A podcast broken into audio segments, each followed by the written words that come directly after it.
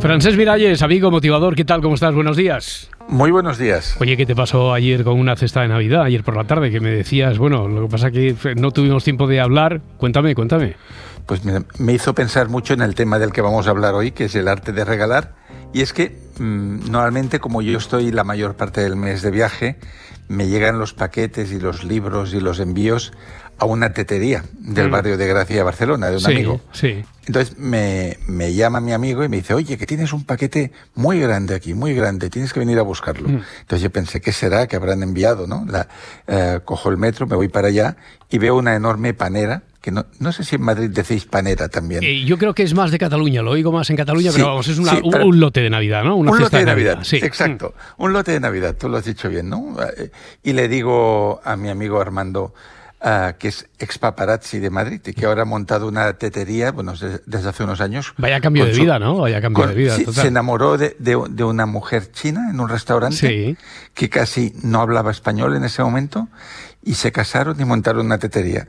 Y le digo, mira, es el primer lote de Navidad que recibo en mi vida, digo, porque en ningún trabajo donde he estado como editor, escuelas de idiomas, en ningún sitio, jamás me han regalado un lote. Entonces yo, súper ilusionado, cojo el lote que pesaba como un muerto, abro la tarjeta y aparece mm, una dedicatoria mm. de, la, de la regaladora, para entendernos, sí. pero enviada a otra persona. Y dice, querido, querido Ferran, tú eres tú eres... El amor de mi vida. Dice, tú eres el amigo que siempre deseé tener desde niña no. y por eso te mando esta, este lote de Navidad y te quiero mucho. Oye, entonces ahora a partir, de, a, partir, de, ahora, ¿qué hacemos? ¿Hay que buscar a un Ferran Miralles destinatario de ese lote que ahora mismo está huérfano de lote? ¿Te lo quedas tú? ¿Qué, hacemos? Yo el, Ferran este lo conozco, es un ah, autor Que, que, escribe sobre la ansiedad. Sí. Veo que eh, también este hombre va allí a la tetería a veces, veo que hay mi nombre y digo, bueno, pues lo que pasará es que me lo voy a llevar a casa, uh, le voy a avisar de que tiene un lote aquí con una tarjeta mm. de, de, una tal Vilma y mmm, seguiré siendo el hombre sin lote. Mm. Y en eso que estoy yendo hacia casa y me llama esta chica muy apurada diciendo, oye, que los del envío se han equivocado con las tarjetas, tú y Ferran tenéis el mismo lote, pero han enviado la tarjeta de uno a, a, la dirección del otro. Vale, vale. Entonces, hemos tenido el primer lote de Navidad y me ha hecho pensar que hemos de hablar del arte de regalar. Qué bien, qué bien. Oye, mira qué coincidencia, resuelto el entuerto. Eh, es una cosa un poquito personal, pero la, voy a contar porque es que coincidió, también son ese tipo de coincidencias, ayer por la tarde. Eh, hace una semana vino el, el, fiscal que colabora, es decir, mañana por la noche tenemos juzgado de guardia y nos despertamos con Félix Martín, conocido fiscal de Barcelona, tal, y nos habla de cosas de la justicia, así, pero con un lenguaje y una capacidad de comunicación de, andar por casa como solo sabe hacer él para entender las cosas más gruesas así del lenguaje jurídico, de casos, de criminología, etcétera.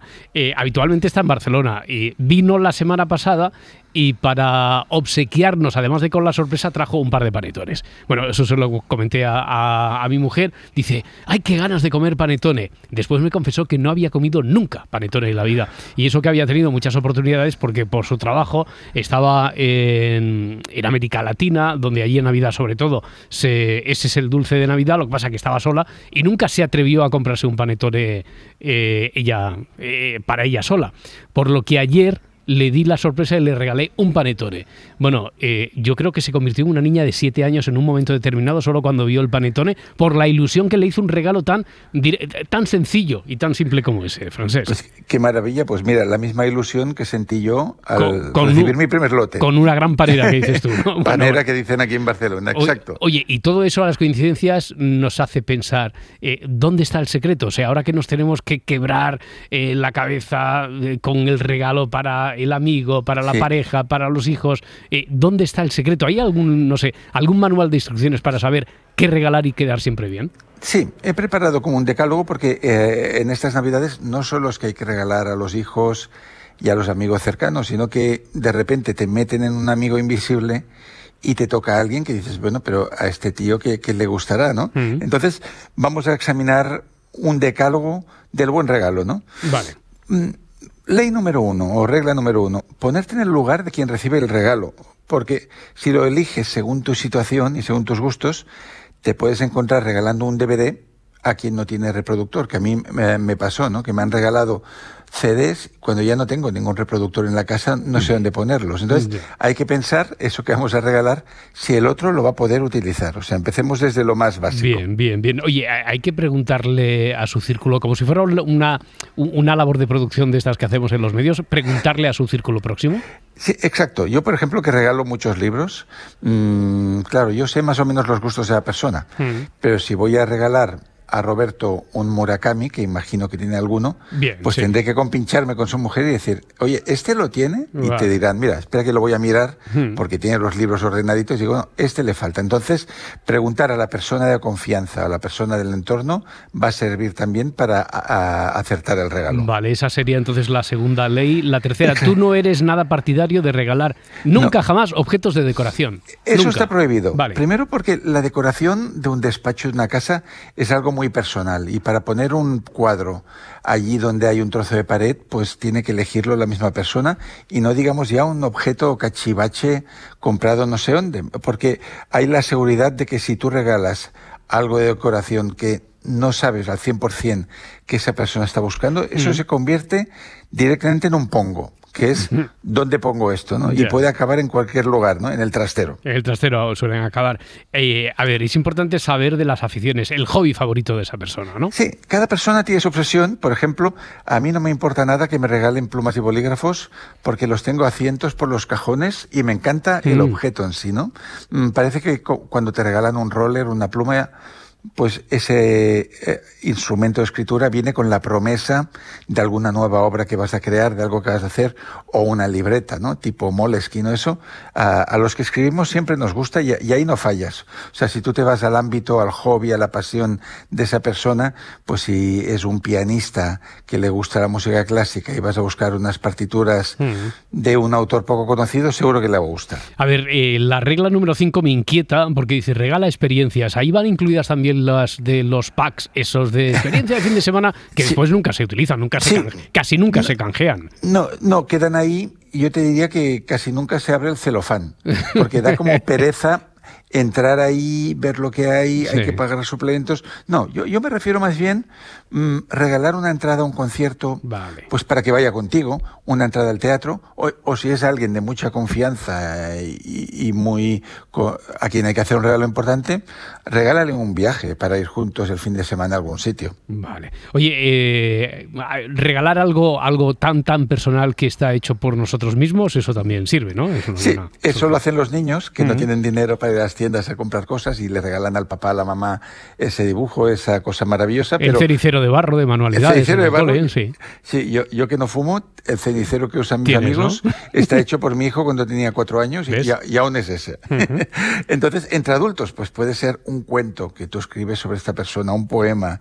Mm, si tienes facilidad para dibujar, pues coges una foto y le preparas un retrato, una canción, ¿no? Pues algo que, que es personal y que lo haces tú, por la persona querida, eso no se olvida. Bueno, y ya no solo con esto último que has contado, sino también con eh, esto del mundo de los regalos. Siempre nos lleva de una manera otra a evocar la ilusión de la infancia. Por lo tanto, buscar algo que al destinatario le haga viajar a la infancia, eso también es, es éxito asegurado, ¿no? Ahí hay que investigar cosas, ir a mm. tiendas de segunda mano o tiendas online que se dedican de esto. Pero mira, yo recuerdo ahora que un amigo comercial de libros que tengo en Mallorca, con el que iba cada año a visitar escuelas, mm.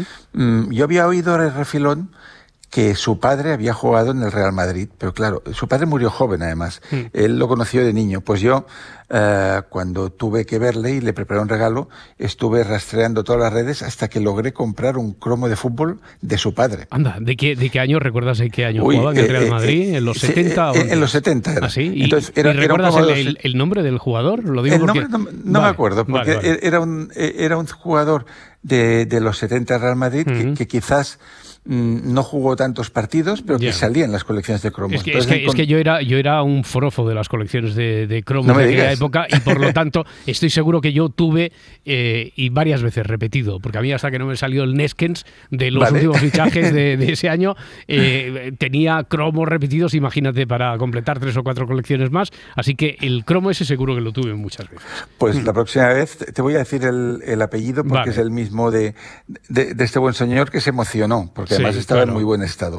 Luego, eh, para volver a la infancia, si tú recuerdas que este amigo amiga leía Don Mickey o mm, leía una los tres investigadores de Alfred Hitchcock. Esos libros que, que, ya son totalmente desconocidos y encuentras uno en buen estado y se lo regalas, pues es como una flecha que te lleva de, regreso a la infancia y eso es un regalo muy bonito. Con el Don Mickey me has matado. O sea, con lo del Don Mickey, me, has llevado a los lunes, que era cuando salía eh, al kiosco de Sardañola enfrente del ayuntamiento donde iba yo ahí puntual a el primero a comprar el Don Mickey. Sí. Yo lo que tenía era el manual de los jóvenes castores. Hombre, también, claro. Hombre. también, también. Oye, elegir algo que estimule su...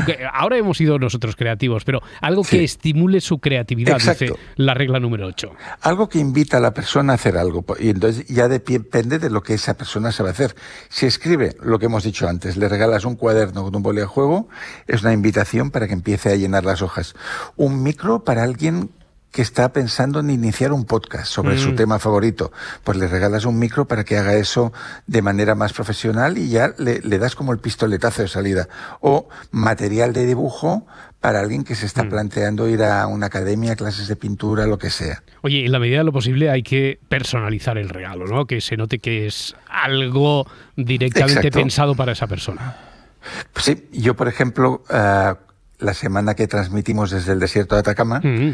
Ah, allí un médico de la ciudad me hizo, que no me conocía de nada, me hizo el favor de dejar su consulta para dar una conferencia para mil personas. Mm. Pues entonces, eh, y sé que mm, en el café que nos tomamos muy corto, yo supe que su hijo era muy futbolero y le gustaba el Barça. Pues lo que hice fue, al llegar a Barcelona, para agradecerle su gesto, ir rápidamente a la tienda oficial del Barça y enviar a ese niño una camiseta oficial con su nombre que es Alonso, que hoy he recibido la foto del niño orgulloso con eso. Pues, bueno, eso puede ser, mira, desde un bolígrafo donde inscriben tu nombre, uh, una camiseta donde hay el nombre del proyecto de esa persona, de, del grupo excursionista que ha creado, de cualquier cosa, mm, algo que tú haces crear para esa persona y esa ocasión. Y entonces ese se va a convertir en un regalo que sin duda va a ser conservado. Oye, a ver, eh, regla décima, la última preguntarle directamente lo que quiere. Eso, eh, eso rompe, un poco La, rompe la magia, ¿no? Pero bueno, es muy práctico. Pero a mí, a mí me lo hace muchas veces, ¿no? Pues no se atreven a regalar libros mm. porque hay miles en casa mm, y no saben qué regalar y dicen, oye, entonces yo les digo, pues oye, pues mira, trae una botella de vino o trae esto, o, mira, ahora me, he quedado sin libretas, tráeme una de estas. Mm. Y bueno, se pierde el misterio y la emoción de, del que habrá ahí dentro, pero te aseguras de que lo que vas a llevar es útil. Sí, ahí vamos a tiro hecho. Francés Miralles, ha sido, esto ha sido muy práctico. Eh, ha sido una lección práctica de cómo regalar, ah, ahora que estamos todos ah, dándole vueltas al asunto con los múltiples regalos que vamos a hacer. Sí, pero ha sido muy interesante como siempre y muy evocadora en este caso.